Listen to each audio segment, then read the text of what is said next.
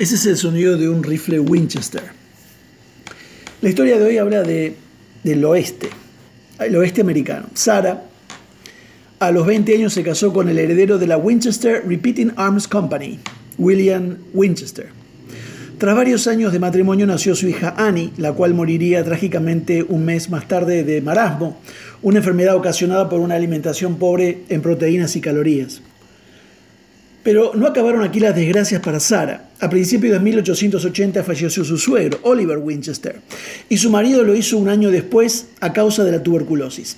A pesar de la herencia recibida, alrededor de unos 20 millones de dólares, una enorme fortuna para la época, y parte de la compañía de armas, Sara nunca se recuperó y pasó el resto de su vida en soledad.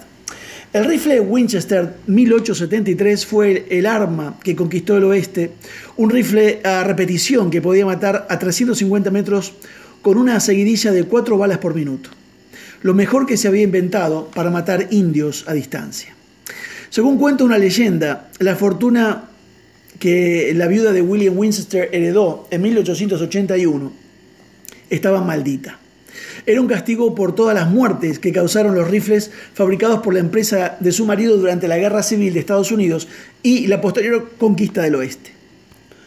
Sara se puso en contacto con una medium porque, según se dijo, comenzó a sentir que la perseguían, aunque lo más probable es que quisiera contactar con su difunto esposo. La pitonisa le dijo a Sara que su familia había sido maldecida a causa de todas las muertes que habían causado las armas fabricadas por los Winchester y le recomendó que se mudara a California. Sara compró una casa prácticamente en ruinas en la localidad de San José, en la que durante los 38 años siguientes y hasta el día de su muerte, se dijo que edificó sin descanso, noche y día. El resultado fue una imponente mansión de cuatro plantas, surgida de su propia imaginación, con más de 161 habitaciones, 467 puertas, 47 chimeneas, dos salones de baile, 10.000 paneles de vidrio, 6 cocinas, 40 escaleras, 52 tragaluces, dos sótanos e incluso con una ducha de agua caliente desconocida en la época, calefacción central y tres ascensores. Habían balcones que miraban hacia adentro, incluso una habitación dentro de otra más grande. La leyenda afirma que Sara pensaba que manteniendo la casa en permanente construcción, ningún fantasma podría instalarse en ella, o que si la buscaban nunca la encontrarían.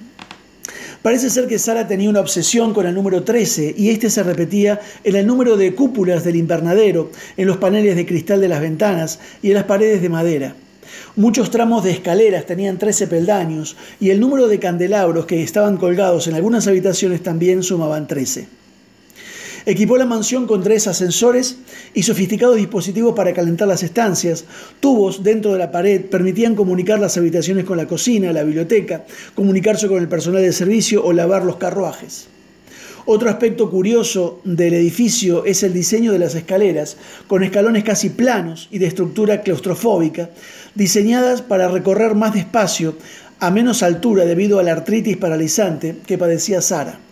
Durante 38 años, los 22 carpinteros trabajaron día y noche por turnos, sin descanso, haciendo y deshaciendo estructuras para confundir a los fantasmas. Como no podía ser de otro modo, los carpinteros siempre hablaron maravillas de ella. Esta pobre mujer vivía en el mundo de la culpa, pero una culpa mal dirigida, culpa por todos los males que cometiera su esposo con sus armas. Hoy los vendedores de armas y drogas en todo el mundo ni siquiera sienten culpa. El pensamiento culposo no es igual al pensamiento espiritual. La culpa habla de eh, en el interior de una forma hiriente. La voz del espíritu del hombre invita a la persona a encontrar soluciones y aprender de cada suceso de la vida. La culpa trae graves consecuencias que impiden el crecimiento espiritual. La culpa alimenta al yo. Una persona que se siente culpable tratará de cambiar por sus propias fuerzas con el fin de liberarse de la culpa y no escogerá espiritualmente la ayuda de Dios pues la culpa le hace creer que si lo alcanza por voluntad y esfuerzo propio, será digno ante Dios, se merecerá el perdón, y esto hace que la persona ponga su fe en su propia capacidad, el yo, y no en el poder de Dios. Los cristianos culpables no son cristianos gozosos, no pueden disfrutar de una comunión cercana con el Salvador, no pueden eh, ser valientes en el testimonio, por lo general terminan viviendo como hipócritas, poniendo una fachada por temor a que la verdad sobre su pecado sea expuesta.